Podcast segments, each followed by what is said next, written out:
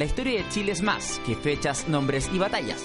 A partir de ahora, Sergio Durán y José Ignacio Mason, junto a sus invitados, recorrerán la historia de nuestro país en el estudio de Radio C. Ahora comienza un nuevo capítulo de Hablemos de Historia.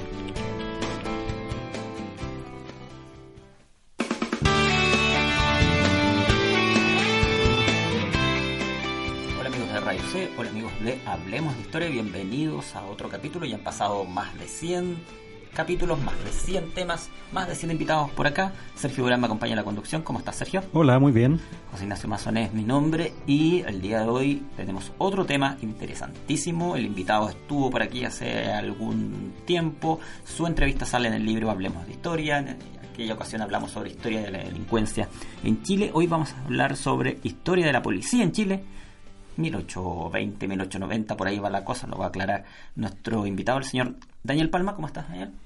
Hola, ¿cómo están? José Ignacio, Sergio, un gusto estar acá nuevamente con ustedes en el programa y, y, agradecer el espacio que nos dan a los historiadores para poder conversar sobre nuestras investigaciones. Antes de ir a la conversación de lleno, eh, te recordamos, además de que está disponible el libro Hablemos de Historia, lo puedes adquirir, son 20 entrevistas a historiadores nacionales. Te recordamos que estamos en redes sociales, puedes encontrar además ahí el enlace correspondiente a los capítulos anteriores que puedes descargar de manera gratuita. En el año 2014 hablamos con el historiador Daniel Palma acá sobre historia de la delincuencia, que entre paréntesis es uno de los más escuchados. Eh, llama la atención el, el tema de, de, de, los delitos, eh, los robos, los hurtos que había en ese momento, las políticas de Estado también al respecto el cruce no es no parece ser tan distante de pasar de historia de la delincuencia a historia de la policía. ¿Cómo llegas a, a este asunto? Sí, efectivamente, en, en el marco de, una línea de investigación que abarca tanto las problemáticas asociadas al, delito, a la criminalidad, pero también la contraparte que sería cómo la sociedad chilena ha enfrentado históricamente esta problemática.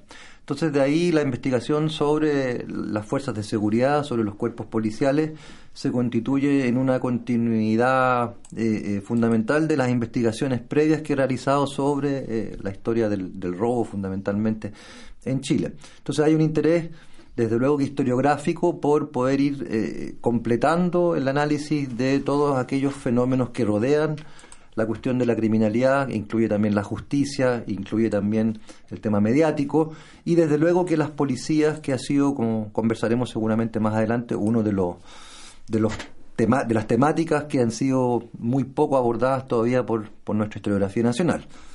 Ahora, por otra parte, también hay un interés importante en, investigar sobre la formación de las policías en Chile en vista de la relevancia política que este fenómeno tiene. ¿no? Me parece que eh, la centralidad que ha ido adquiriendo en los últimos años, décadas ya, el tema de la seguridad ciudadana, eh, amerita poder reflexionar en plazos más largos sobre cómo esto ha sido enfrentado en otros contextos bajo otro tipo de, de gobierno a lo largo del tiempo y eh, de ahí también el, la omnipresencia que, observamos en el espacio público de las fuerzas policiales, particularmente de Carabineros de Chile, que genera muchos cuestionamientos en torno al, origen de su poder, cuáles son sus atribuciones, cómo se fueron delineando eh, lo, los elementos que fueron eh, conformando estas fuerzas policiales, eh, el papel también que desempeñan las fuerzas policiales en la represión de los movimientos sociales y ciudadanos.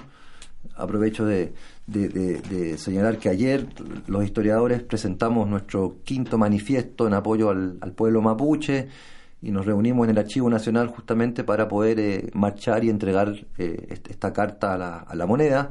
Y lo que más llama la atención que había más, más carabineros que, que historiadores en, en, en, esa convocatoria. Entonces, ese lugar tan protagónico que ocupan las fuerzas policiales hoy día también me parece que eh, eh, requiere que los historiadores planteemos en términos políticos ¿no? eh, esta problemática. ¿A qué fuentes se debe acudir, a qué fuentes tuviste que acudir para poder investigar sobre la historia de la policía en Chile? Mira, una de las, de las cuestiones que más ha llamado mi atención en estos últimos años ha sido la importante variedad de fuentes que podemos localizar para poder reconstruir la conformación de fuerzas policiales en, en la historia de Chile. En, ese sentido, lo que falta es tener mayor cantidad de investigadores que se interesen y puedan seguir trabajando con estas fuentes. Desde los orígenes de nuestra independencia se aprecia ya el interés de los primeros gobiernos patriotas por conformar fuerzas de seguridad y desde ahí también entonces se empiezan a generar eh, documentos, por ejemplo el semanario de policía que surge ya en 1817 como, como un órgano que busca eh, visibilizar las problemáticas del orden, del aseo, de la salubridad que afectaban a las principales ciudades chilenas. Entonces está la documentación legal, ciertamente, los reglamentos policiales que han sido la fuente más eh, recurrida por parte de historiadores surgidos de las mismas instituciones policiales, pero también tenemos una importante repercusión del trabajo de los distintos cuerpos que desempeñaron las funciones policiales en la prensa. De ahí, no abundantemente, pero sí aparecen en los medios cada tanto eh, reportajes y comentarios con respecto al desempeño de, estos cuerpos y, y, sobre todo las carencias que, que se registraron, sobre todo en el siglo XIX. Luego también revistas, eh, poesía popular. Es decir, en general el, policía eh, eh, tiene una presencia bastante multifacética en todo tipo de registro del pasado. Entonces, en ese sentido, bueno, los mismos boletines institucionales que sobre todo desde fines del siglo XIX se constituyen en, un, en un acervo extremadamente rico para poder analizar las policías desde adentro, para poder entender cómo se autorrepresentan, cuáles son las problemáticas que a los propios funcionarios les agobian más. Y eh, eh, desde luego también fuentes gráficas, hay, hay muchas caricaturas desde comienzo del siglo XX. Em, entonces, eh, creo que es un mundo en el, en, el, cual en la medida que uno va explorando más van apareciendo materiales muy interesantes. Y señalar también por último que en el marco de un proyecto Fondesit que terminamos el año pasado, eh, logramos hacer un, interesante acercamiento con, con la Policía de Investigaciones y sobre todo con la gente del Museo Carabinero, quienes también conservan eh, eh, bibliografía y publicaciones institucionales que no están disponibles ni siquiera en la Biblioteca Nacional muchas veces. Entonces también me parece que es importante generar alguna convergencia con, en este caso, con nuestro objeto de estudio y desde ahí poder nutrir las, las investigaciones que, hacemos. Tu investigación comienza alrededor de 1820. ¿Qué institución o qué organismo recordaban el orden público previo a esa fecha eh, y qué lo caracterizaba aquí? Mira, justamente eh, la, gran interrogante, por lo menos en lo que se refiere a la historia del siglo XIX, tiene que ver con el creciente policiamiento del orden y de la seguridad. Esto significa que eh, en la medida que van transcurriendo las décadas del siglo XIX, eh, cada vez más las funciones de patrullaje de, la, de las villas, de las ciudades, las funciones eh, vinculadas al aseo, a la seguridad, se van desplazando desde la comunidad en, en, la cual recaía originalmente hacia fuerzas conformadas eh, para cumplir con aquellas tareas.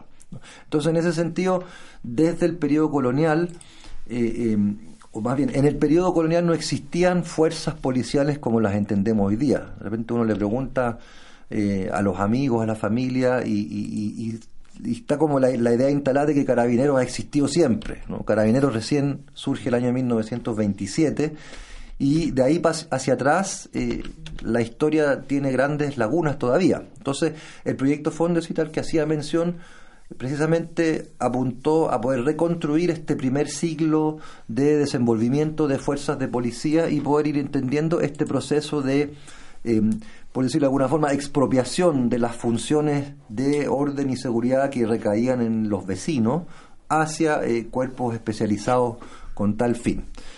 Ahora, yendo concretamente a tu pregunta, claro, el, en, en los orígenes de, las guerras de independencia eran fundamentalmente los cabildos los que eh, se encargaban de eh, preservar el orden, la moral, las buenas costumbres y dotar de seguridad a sus poblaciones. Entonces había ciertos funcionarios del cabildo que fundamentalmente eh, organizaban las rondas y patrullas que se realizaban para poder eh, enfrentar este tipo de problemáticas y en esas rondas y patrullas eh, era fundamental la participación de los mismos vecinos.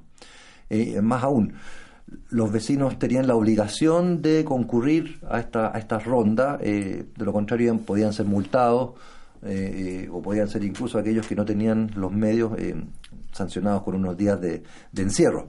Entonces, ese fenómeno eh, eh, es el, el, que subsiste desde fines de la colonia y comienza a ser eh, abordado de manera más sistemática por los gobiernos, especialmente con el, con el, gobierno de Bernardo Higgins. Es Bernardo Higgins en ese sentido quien inaugura el primer cuerpo policial que cuenta con financiamiento público, que van a ser los serenos y quizás me adelanto a tu pregunta, eh, con respecto a los serenos, ¿no? existe muy instalado en la historia de nuestro país la idea de que los serenos provienen de la época colonial. Y, se, alude a menudo al, sereno que recorría las noches de las principales ciudades, cantando la hora, anunciando el tiempo, perturbando muchas veces el sueño de, de los vecinos, eh, ejerciendo esta función simpática de llamar a la partera, de llamar al médico, de auxiliar a la gente en casos de incendios, en fin, un, un, un, vigilante todoterreno que operaba en las noches.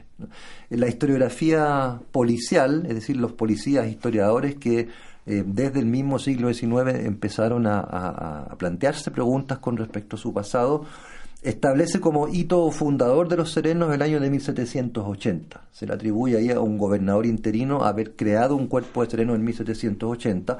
Y esto eh, va a ser fundamentalmente popularizado por los trabajos de Benjamín Vicuña Maquena. El tema es que ninguno de los autores que alude a ese hito presenta documento histórico alguno que pueda confirmar esa afirmación. Entonces a partir de ahí yo empecé a buscar eh, en los primeros meses del proyecto de investigación referencias a los serenos en el periodo colonial y no encontramos ninguna. Incluso conversando con, algunos colegas colonialistas eh, que han trabajado mucho con archivos judiciales, por ejemplo, eh, tampoco pudieron encontrar ningún proceso en el cual apareciera envuelto algún sereno, lo cual también es bien curioso porque las policías aparecen a menudo eh, involucrado, ya sea como testigo o como, como víctima o como victimario en procesos judiciales. Entonces de ahí que esta fecha de 1780 que se dio como la fecha de inicio de los serenos comenzó a, a, a, meditar crecientes cuestionamientos y eh, eh, investigando un poco más sobre la génesis de los cuerpos de serenos a nivel iberoamericano, descubrimos que en estricto rigor los primeros cuerpos de serenos se formaron en, en España, en la ciudad de Valencia, en la década del 1780. Concretamente allí un, alcalde de barrio, que era justamente el representante de los vecinos, eh, eh, para enfrentar la cesantía de un gremio que se llamaban los coheteros, los que hacían fuegos artificiales. los fuegos artificiales fueron prohibidos en Valencia y para evitar eh, problemas a quienes ejercían este oficio les ofreció patrullar de noche la ciudad de Valencia, eh, provistos de un pito, y eh, de esa manera entonces eh, enfrentar la cesantía de los coheteros. Y este sistema, Joaquín de Foz se llamaba el, alcalde de barrio de Valencia, y comenzó a dar muy buenos resultados en términos de la provisión de seguridad nocturna en Valencia. Pensemos que además ya en el siglo XVIII las noches se vuelven cada vez más ingobernables eh, hay muchos registros, no solamente en Chile, sobre eh, los escándalos, las borracheras, los robos eh, que se cometen al amparo de la oscuridad. Entonces, en ese sentido hay que entender el éxito que tuvieron los serenos de Valencia y desde ahí entonces, a lo largo de la década de 1780, comienzan poco a poco a establecerse cuerpos de serenos en distintas ciudades españolas. en Madrid, recién en 1797 se establecieron cuerpos de sereno, y a partir de este ejemplo eh, empiezan a haber eh, eh, algunos cuerpos de este tipo en las colonias. El primero del cual tenemos fecha se crea en 1790 en Ciudad de México, y de ahí a fines del siglo XVIII se establecen en Nueva Granada, actual Colombia, en Lima a comienzos del siglo XIX, y eso sería todo. Entonces, vuelvo a la fecha original, eh, eh, es muy extraño que Chile hubiese sido un precursor de serenos antes incluso que España, ¿no? en 1780 y más aún sin testimonio. Y luego encontramos también algunos documentos de, de las primeras décadas del siglo XIX en las cuales distintas autoridades locales o incluso la, la, la, la, misma junta liderada por José Miguel Carrera solicita eh, establecer cuerpos de serenos, lo cual da a entender que no existían previamente. Entonces, de ahí que eh, es el año 1822 el, punto de quiebre, por llamarlo de alguna manera, en el sentido de que eh, la comunidad comienza a compartir las funciones de la seguridad, particularmente en la noche, con esta fuerza eh, de serenos establecida por, por el gobierno de O'Higgins. Bueno, dado este origen indeterminado, bueno, sabe, podemos saber entonces que estos serenos sí los podemos ubicar hacia inicios del siglo XIX. Eh, ahondemos un poco más en estos personajes, quiénes eran, qué funciones cumplían y cómo los sitúas también en este proceso que has descrito como de policiamiento. ¿Es la comunidad que se cuida a sí misma o estamos avanzando ya hacia un, un actor claramente diferenciado? Bueno, eh, el, el, gran problema en las primeras décadas del siglo XIX, no solamente en, en las ciudades chilenas, es justamente el incremento de la población y también el incremento de la conflictividad, particularmente en las noches, como, decíamos anteriormente. Entonces, una, primera medida que se empieza a masificar desde fines del siglo XVIII, incluso es la instalación de faroles de, luz, como una manera entonces de poder prevenir y ahuyentar eh, a los ladrones fundamentalmente. El tema del robo eh, ha sido un tema estructural en, nuestra historia hasta el día de hoy. Entonces, eh, la primera preocupación es, bueno, hay que preocuparse de encender esos faroles y de cuidar que esos faroles no sean destruidos. Eh, y en esas labores, los vecinos que por mandamiento del cabildo y de los alcaldes de barrio se encargaban de las patrullas, eh, comienzan a, demostrar creciente resistencia a cumplir con estas tareas. Eso por, por una parte. Por otra,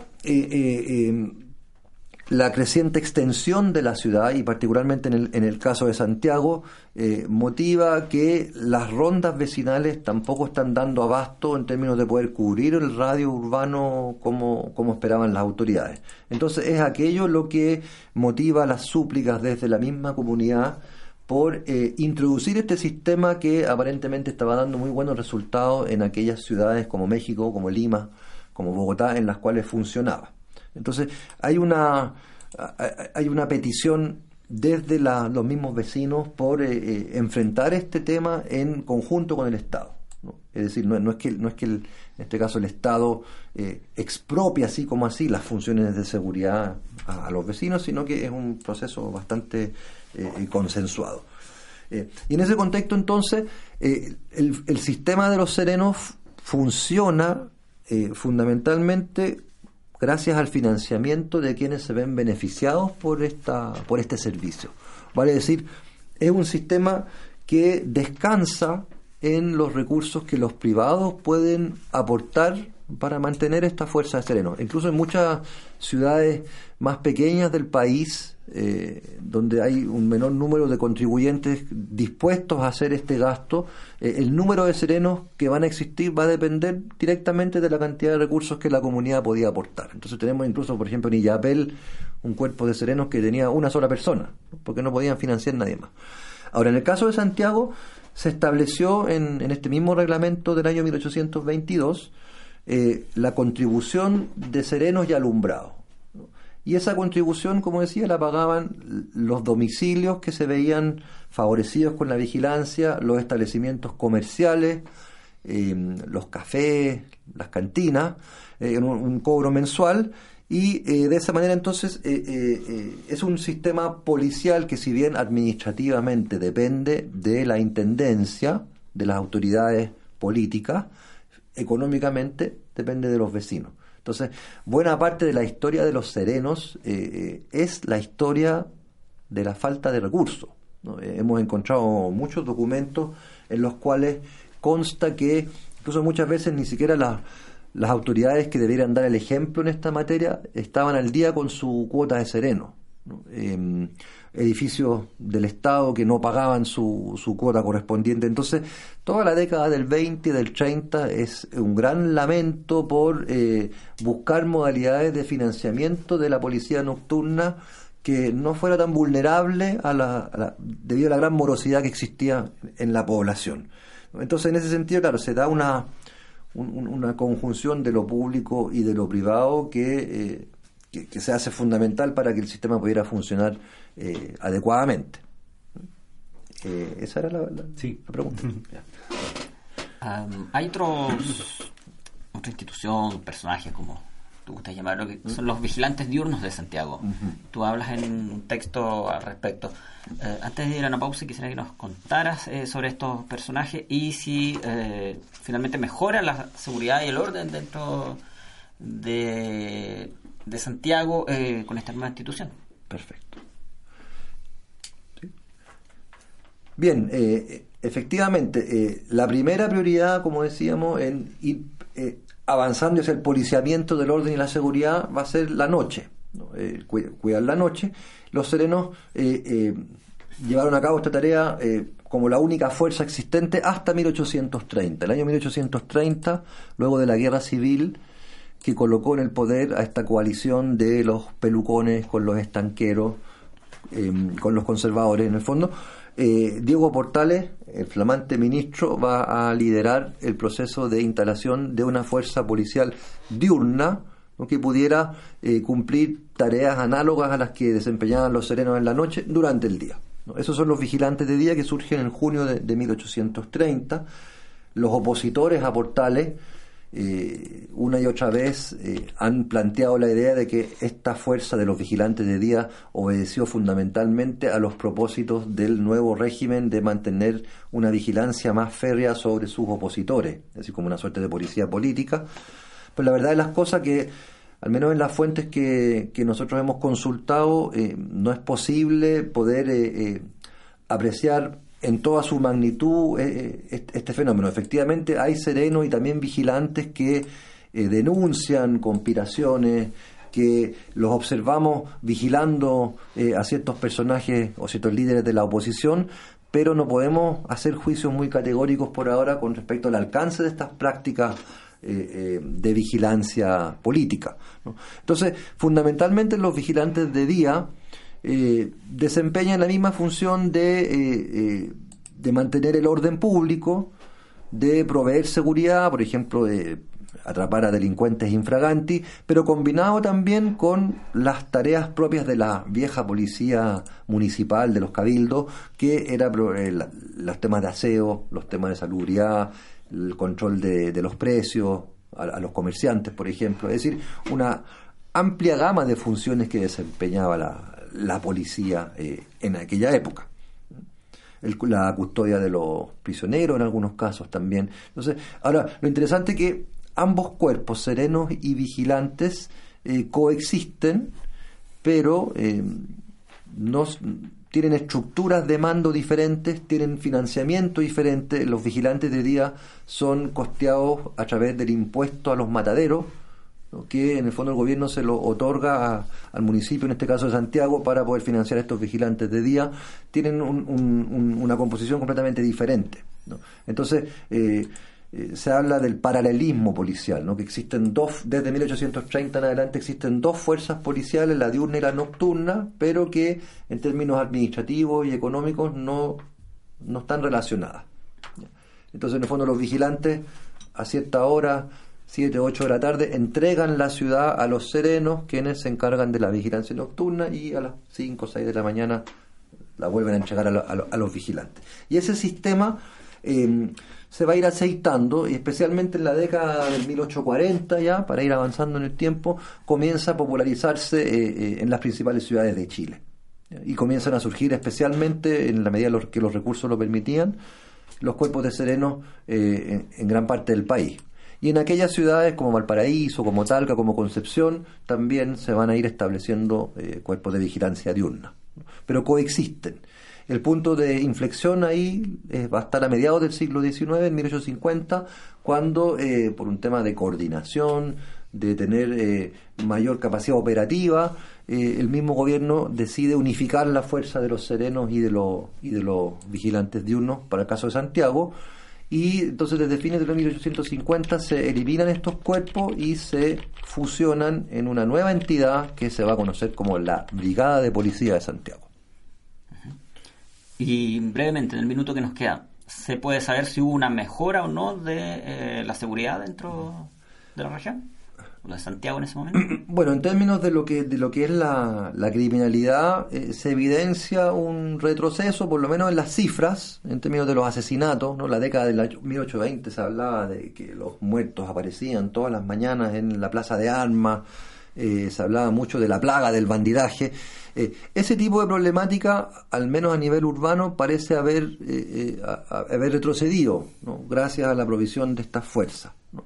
Pero otros temas de salubridad, de aseo, etcétera, eh, siguen siendo bastante sensibles para los chilenos de aquellos años. Ahora, lo interesante que esta, eh, sobre todo de esta brigada de policía que se crea, que empieza a operar como tal desde 1851, em, va a ir asumiendo junto con la problemática del orden público, de la seguridad, una creciente importancia política. Es una fuerza de policía que eh, el gobierno empieza a utilizar deliberadamente como un brazo leal para poder contener las numerosas conspiraciones militares que se verificaron a lo largo del régimen portaliano. Por las décadas del 1830, 40, 50, Chile no solamente vivió tres guerras civiles, sino que también múltiples complot y conspiraciones en contra del gobierno. Entonces, en ese contexto, la desconfianza hacia los cuerpos militares motiva al, gobierno, en este caso a Manuel Montt, ¿no? Em, a eh, eh, fidelizar a esta brigada de policía y ponerla a disposición de sus propios objetivos. Y eso está explícitamente señalado en, documentos que hemos encontrado de aquella época. Entonces, eh, si bien ya Portales había sido acusado de utilizar estos vigilantes con fines proselitistas, ya desde la brigada de policía esto se vuelve evidente, y especialmente en el marco de lo que fue el, la guerra civil de 1851 y, y, sobre todo el motín de Santiago que tuvo lugar en ese mismo año, donde va a ser eh, la brigada de policía la encargada de reprimir eh, aquel motín.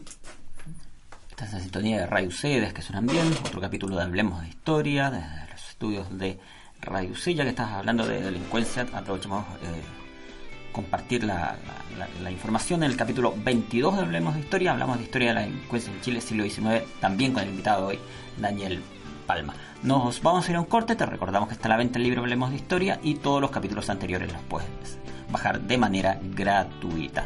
Una pausa y volvemos acá en Radio 6, ideas que suenan bien.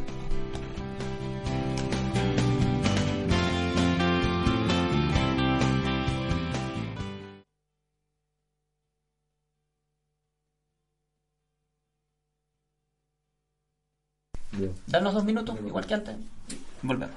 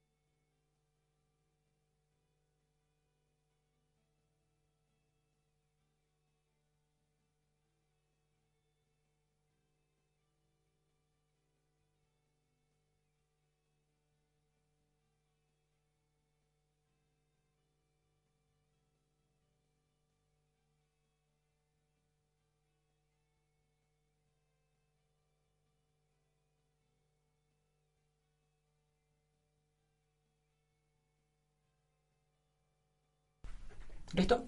Cuando tú digas.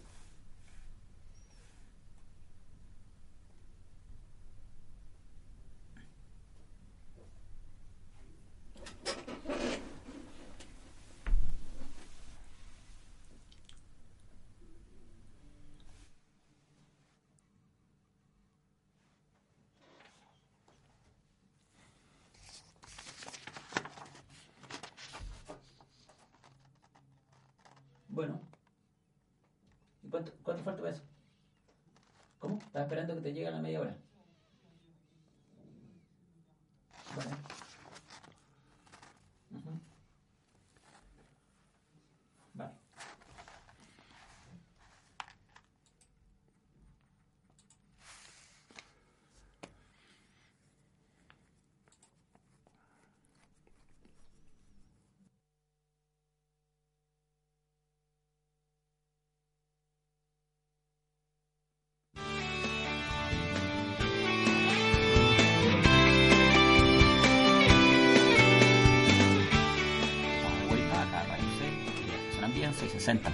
6.cl, otro capítulo de Hablemos de Historia. El invitado del día de hoy que nos acompaña es el señor Daniel Palma. Estamos hablando sobre historia de la policía en Chile, 1820-1890. Antes de ir a las preguntas que tiene mi compañero Sergio Durante, recordamos que está el libro Hablemos de Historia. Hay ahí temas como televisión, mujeres en la colonia, civiles de Pinochet, delincuencia, fútbol, minería, entre otros asuntos. Y te recordamos también, una vez más, los capítulos anteriores se pueden bajar de internet de manera gratuita. Nos puedes seguir en Twitter, también en Facebook. Ahí están el enlace correspondiente a los capítulos pasados. Sergio tienes más temas. Sí, Daniel, eh, durante la pausa nos hacías ver lo, interesante que podía ser detenerse un poco en la historia social de los cuerpos policiales en cuanto a quiénes los conformaban, quiénes eran estas personas, cómo vivían, eh, qué tipo de problemas enfrentaban, eh, etcétera. ¿Por qué no nos cuenta un poco de eso en ese sentido? No sé si has podido construir algún, tipo de perfil de las personas, los hombres que estuvieron en estas funciones en, en la primera parte del 19. Sí, eh, es súper interesante ese tema. Eh, eh, de repente uno tiende a pasar de lado de, qué, hay detrás del uniforme. Entonces, en ese sentido, efectivamente, creo que es muy relevante poder aproximarnos a, la historia social de, las fuerzas policiales. El, gran problema metodológico que, ha enfrentado, a mi juicio al menos, las historias de las policías más tradicionales es que se basan fundamentalmente en los reglamentos y los reglamentos dan cuenta del ideal de los funcionarios que se quiere construir, pero no necesariamente de su despliegue y su desempeño eh, concreto. Entonces, a partir de ahí, em, uno tiene que empezar a contrastar justamente estos reglamentos con las evidencias que hemos podido ir encontrando en los archivos, sobre todo en los archivos de las intendencias, donde eh, constan eh, no masivamente, pero constan por lo menos las acciones que cumplían ya sea serenos, vigilantes o la brigada de policía y posteriormente a las brigadas de policía las, guardias municipales. Eh, en ese sentido, eh, porque los intendentes eran los superiores jerárquicos de las fuerzas de policía durante todo el siglo XIX. Y ahí empezamos a encontrar condiciones bastante paupérrimas de desempeño de, de, estas funciones. Desde los mismos serenos en adelante nos vamos enterando que la, escasez de recursos, eh, la morosidad a la que aludíamos antes en el pago de la contribución, eh, no permitía llenar las vacantes que existían para cubrir eh, estas fuerzas. Es decir, desde la misma creación de los serenos en el año 22 hasta fines del siglo, uno de los problemas más severos que padecieron los distintos cuerpos policiales fue la incapacidad de poder llenar las plazas disponible. Y esto se debe fundamentalmente al desinterés que motiva este, este oficio por la baja remuneración. Los estudios que hay, y no solamente en Chile, sino que también en ciudades como Buenos Aires o como Río de Janeiro, eh, eh, son bastante claros en demostrar que eh, los sueldos del personal estaban más o menos en la media con los sueldos que percibían los sectores o los oficios eh, eh, más modestos dentro de la escala laboral en Chile, vale decir, eh, el equivalente que podían ganar los peones gañanes, que es la mano de obra no calificada que se desempeña tanto en las ciudades como en las zonas rurales, corresponde más o menos al sueldo que obtenían estos serenos o vigilantes o policías, como se van a llamar después. Entonces, en ese sentido, no hay un mayor atractivo salarial para poder enrolarse eh, en esta fuerza. Eh, hemos encontrado testimonios bastante dramáticos, eh, incluso una carta de puño y letra de un sereno de Concepción, donde, donde comentan que para poder incrementar sus su, recursos trabajaban de día en algún oficio y de noche como sereno. Entonces son personas que realmente lo, lo, pasaban mal, en, el sentido de que se quedaban dormidos en, en, el trabajo eh, o se dejaban seducir por invitaciones de los taberneros, de los fonderos, en fin. Entonces un trabajo bastante sacrificado eh, y bueno, hay muchos también eh, versos costumbristas donde se relatan las penurias, sobre todo de los serenos en, las noches de invierno, donde desprovisto incluso de, de, armamento medianamente adecuado, de vestimenta en buen estado y que por lo tanto hay un un nivel de mortandad eh, no menor dentro de, sobre todo aquellos que desempeñan las funciones de policía durante la noche. ¿no? Se habla permanentemente del estado de desnudez de la tropa. Entonces, eh, claro, si uno lee las fuentes, sobre todo para el siglo XIX, es un lloriqueo permanente de parte de los jefes policiales eh, demandándole al Estado más, más, recursos para poder vestir, alimentar y motivar a la tropa. Por otra parte, eh, em, sobre todo desde la conformación de la brigada policía, de policía que hablábamos anteriormente, comenzamos a evidenciar en la documentación una creciente aversión por parte de la población hacia estos personajes. Vale decir, eh, los serenos eh, cuentan con una mayor simpatía por parte de la población, sobre todo porque van prestando funciones eh, comunitarias, ¿no? Lo que hablábamos antes, de, llamar a la partera, de ayudar en los incendios, de eh, colaborar en caso de una sequía que se está derramando. Esas funciones comunitarias, ya desde mediados del siglo XIX, eh, comienzan a ser dejadas de lado en la medida que la brigada de policía y los cuerpos que la suceden comienzan a focalizarse en las labores más bien propias de lo que es el orden y la seguridad. Entonces, en ese sentido, eh, comienza a visibilizarse cada vez más la faceta represiva asociada a las fuerzas de policía en desmedro de la faceta más de apoyo a la comunidad, que había caracterizado sobre todo a los serenos. Entonces, junto con las malas condiciones en las cuales se desempeñan estos hombres, eh, también deben empezar a lidiar con la creciente hostilidad de parte de la población. Y eso es un fenómeno, bueno, que se arrastra hasta el día de hoy.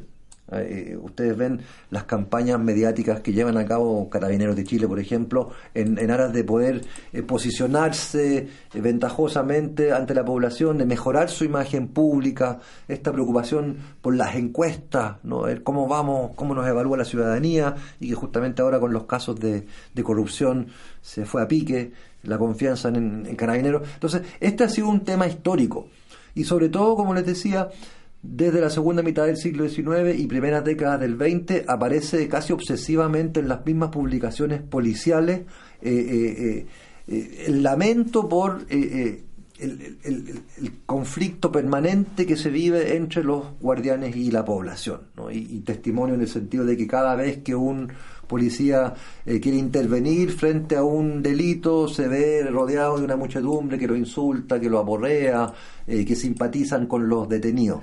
Entonces, junto con las malas condiciones materiales, estos funcionarios entonces enfrentan eh, eh, esta, e, e, esta, otra esta otra situación de, desprecio por parte de la, de la población y especialmente en los sectores periféricos donde la intervención policial es fundamentalmente represiva donde donde donde todas las funciones comunitarias como decía van quedando van, siendo olvidadas. ¿ya? Eh, en ese sentido, entonces, eh, va a ser muy difícil para las jefaturas policiales poder atraer eh, voluntarios para, para enrolarse en esta fuerza. Y de ahí que, por lo menos para el caso de Santiago, lo que hemos logrado documentar, se, se, volvió necesario enviar agentes de enganchadores hacia el sur para que pudieran reclutar campesinos y traerlos a Chile. Por ahí tenemos algunos datos de la de la Guardia Municipal que se creó el año 1860 en, en Santiago y eh, tenemos los datos de las hojas de vida de algunos de, los, de los funcionarios y podemos concluir que solo el 17% eran oriundos de Santiago. Todos los demás provenían fundamentalmente del Valle Central, de Rancagua, de Colchagua, de Curicó, de Talca.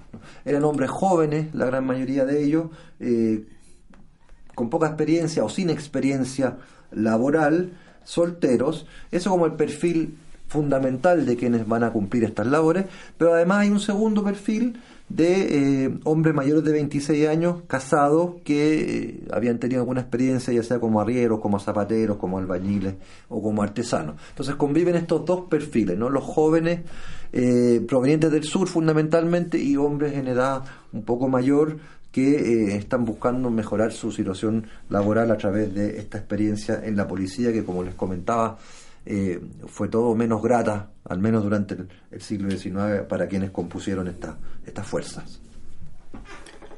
Hablamos en su momento de los serenos, después de los vigilantes diurnos de Santiago. Hablemos ahora de la Guardia Municipal. Eh, ¿Qué rol le cumplía esta institución? ¿Fue a la par con los dos antes señalados? ¿Reemplazó los antes señalados? ¿Cómo nace? ¿Cuál es su historia? Mira, paradójicamente el, el, nombre de guardia municipal puede inducir a error, porque uno, podría pensar que es una fuerza que depende de las municipalidades, ¿no? Pero estrictamente hablando, la guardia municipal eh, viene a consolidar la tutela del Estado chileno en materia de seguridad.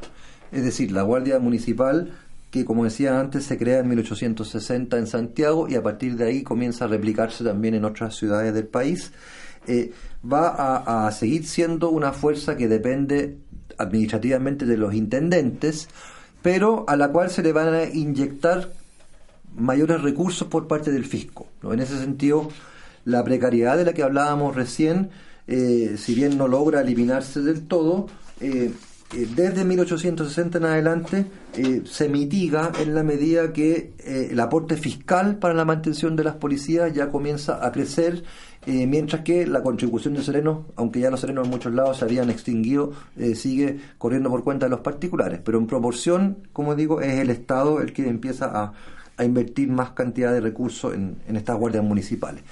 Y en ese caso, eh, eh, una de las figuras eh, más relevadas en la historiografía institucional es la del comandante Manuel Chacón. Manuel Chacón que inició justamente su, su periplo dentro de las instituciones policiales como sereno raso y terminó llegando a la cabeza de esta institución en el año 1864 cuando pasa a ser el comandante en jefe de la Guardia Municipal. Si ustedes se fijan, la nomenclatura también de los funcionarios es militar. ¿no? Hay comandantes, hay sargentos, hay tenientes, hay cabos y hay soldados. ¿no? Todavía eh, eh, se busca eh,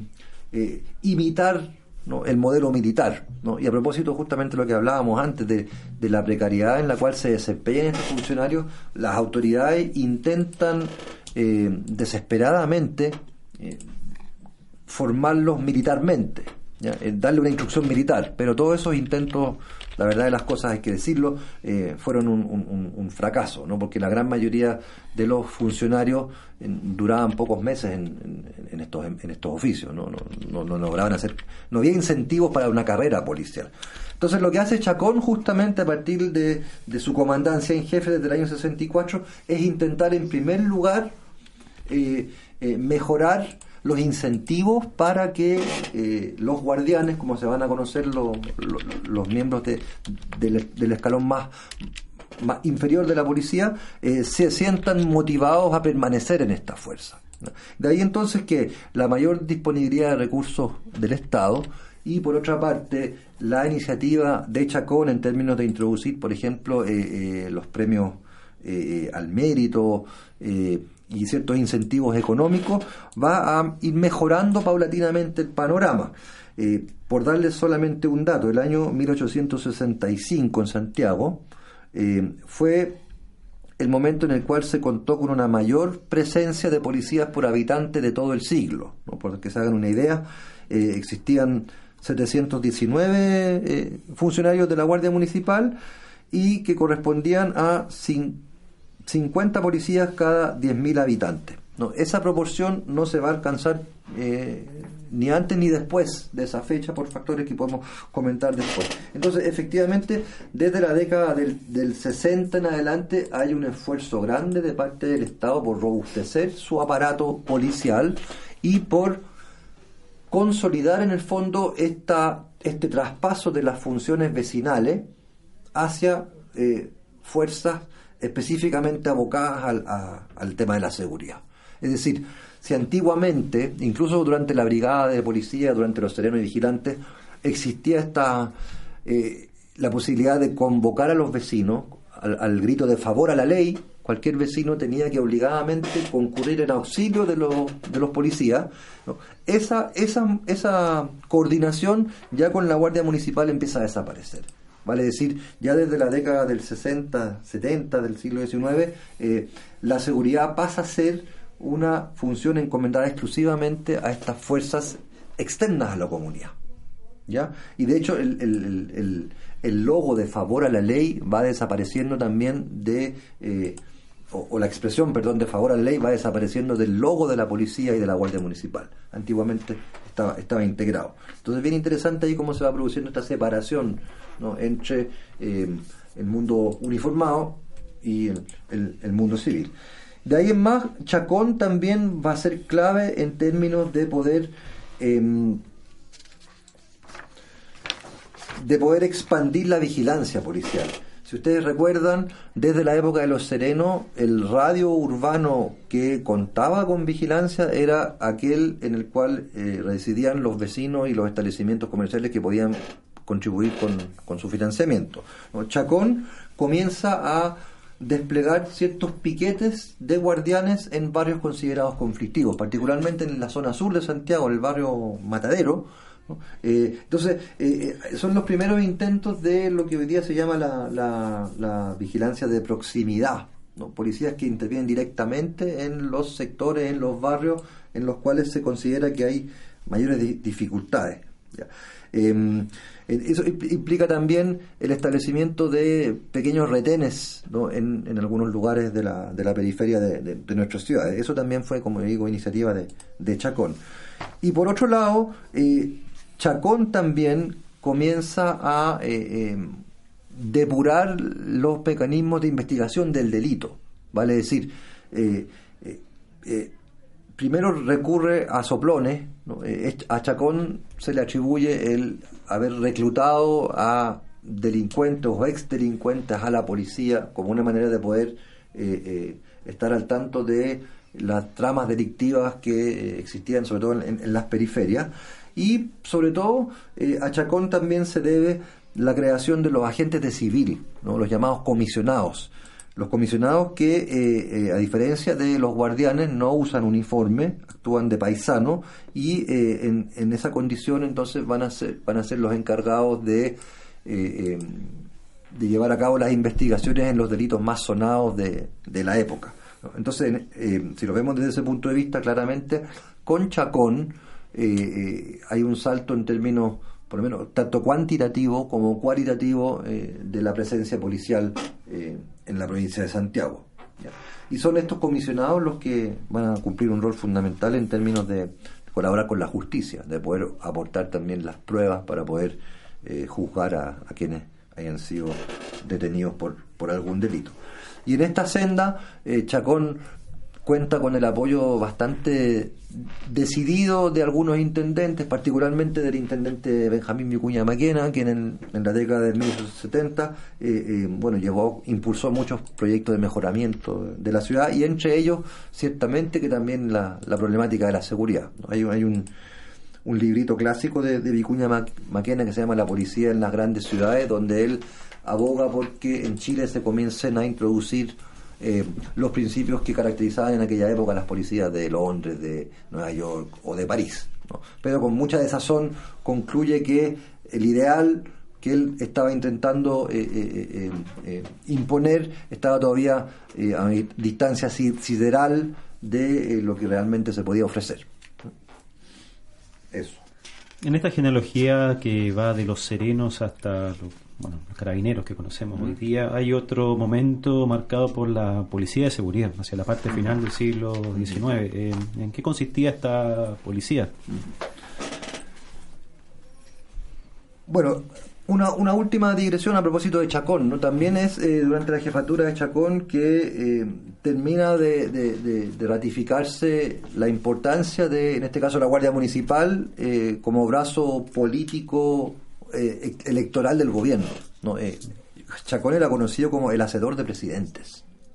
Y la oposición sistemáticamente eh, reclamaba por el ilimitado poder de que disponía el jefe de policía a la hora de poder producir ciertos resultados electorales o, fraudes electorales, ¿no? o como se conocía en aquella época, la intervención electoral practicada por el Ejecutivo. Creo que ese es un tema eh, extremadamente importante que requiere de una investigación monográfica aún, ¿no? Eh, poder detectar estas prácticas de intervención electoral y particularmente cuál fue el rol específico que cumplieron las fuerzas de policía. Pero entonces, una policía que está en alguna medida secuestrada por el poder ejecutivo, por el gobierno de turno, que actúa de acuerdo al gobierno de turno. Entonces, eh, empieza a haber muchas voces críticas ya desde fines del siglo XIX, eh, tanto con respecto a la precariedad de la que hemos hablado en términos materiales, tanto por su intervención eh, eh, descarada en, materia política, y fundamentalmente en ese contexto que desde el año 1889, bajo el gobierno de José Manuel Balmaceda, se impulsa una nueva reorganización de las policías que apunta a, también a desmarcarlas un poco de las fuerzas militares. Acuérdense que planteamos que se intentaba eh, infundir una, una, formación militar a, los, a, los, a los policías que redundó en, grandes fracasos. Entonces, este, este proyecto de reforma que crea una policía de seguridad a partir del año 89, em, una policía de seguridad que con ese nombre solo va a existir eh, siete años, em, busca precisamente eh, dos grandes objetivos, por decirlo de alguna manera. Lo, primero es descentralizar. Las policías, eh, y, hablo del caso de Santiago, que es el que he estudiado en profundidad, tenían un cuartel central, que estaba en, San Pablo, en, la que se conocía como la Plaza de los Pacos, y eh, estos retenes que se establecieron bajo la gestión de Chacón en algunos sectores periféricos. Lo que hace la reforma del año 89 es crear la comisaría, ¿no? como la entendemos hoy día. La comisaría, por lo tanto, como una manera de poder eh, establecer eh, una repartición policial eh, por cuadrantes, por decirlo de, alguna manera. Entonces es con, con la, Policía de Seguridad que surgen las primeras ocho comisarías, si no me equivoco, que van a ir siendo aumentadas hasta comienzo del siglo XX, llegar a 12 comisarías que van a concentrar la acción policial por, por sector.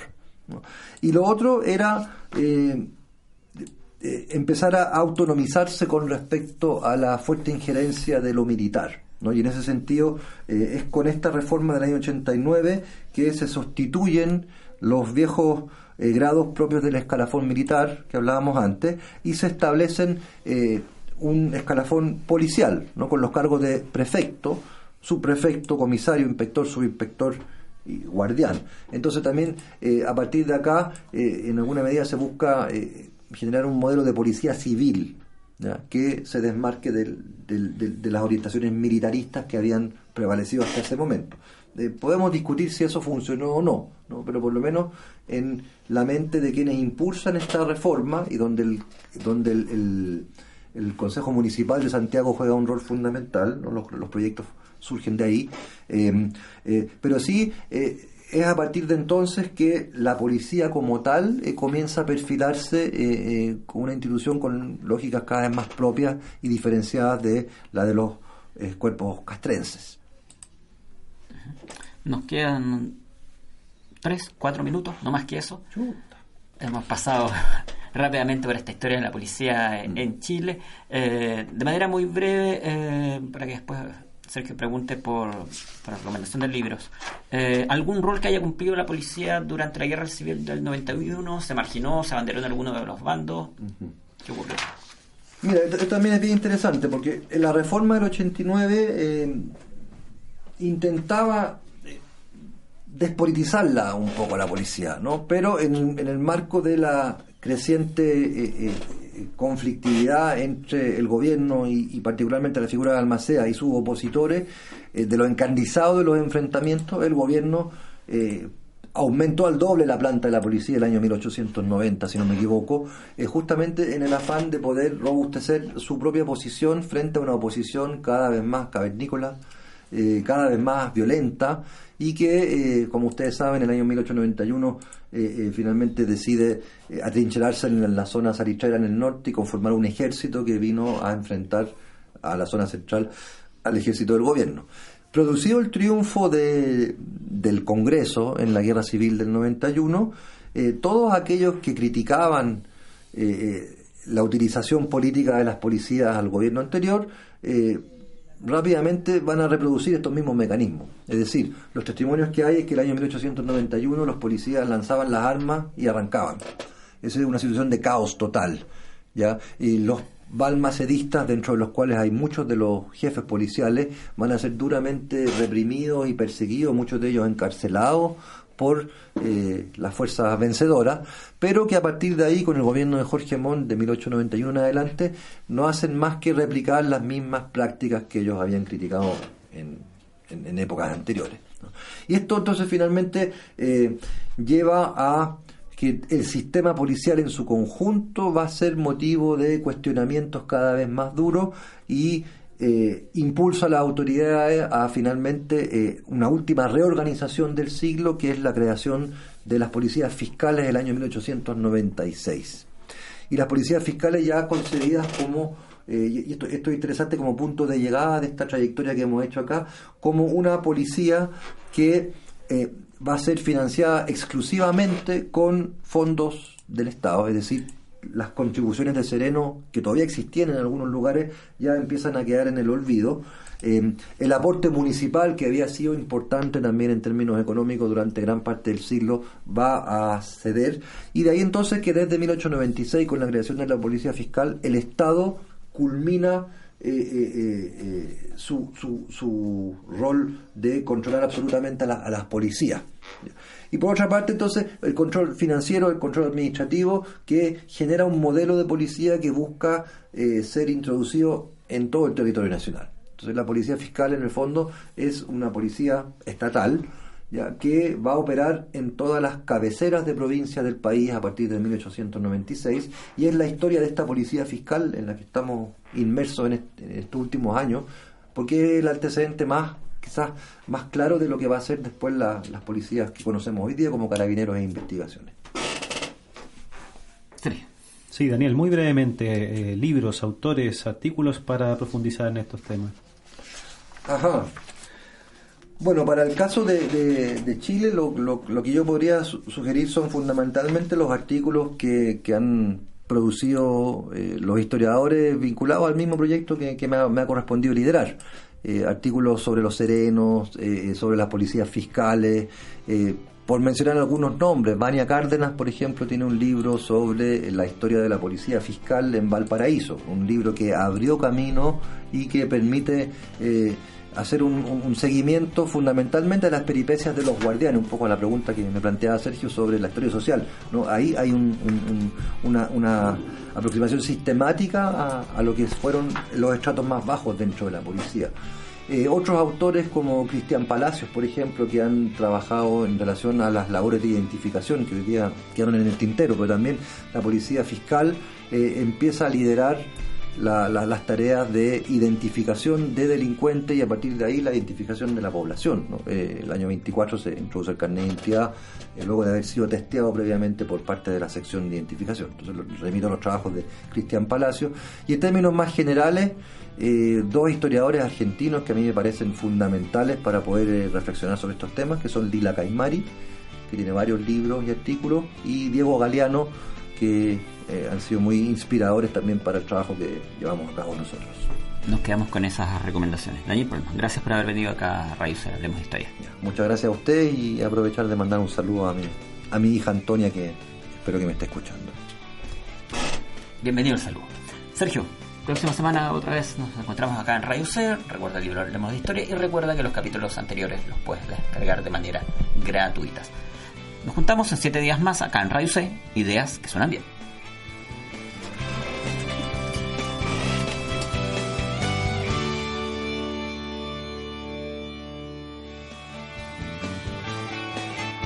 Sergio Durán y José Ignacio Mason, junto a sus invitados, hicieron un recorrido por la historia de Chile. Vuelve a escucharlos en un nuevo capítulo de Hablemos de Historia en Radio C.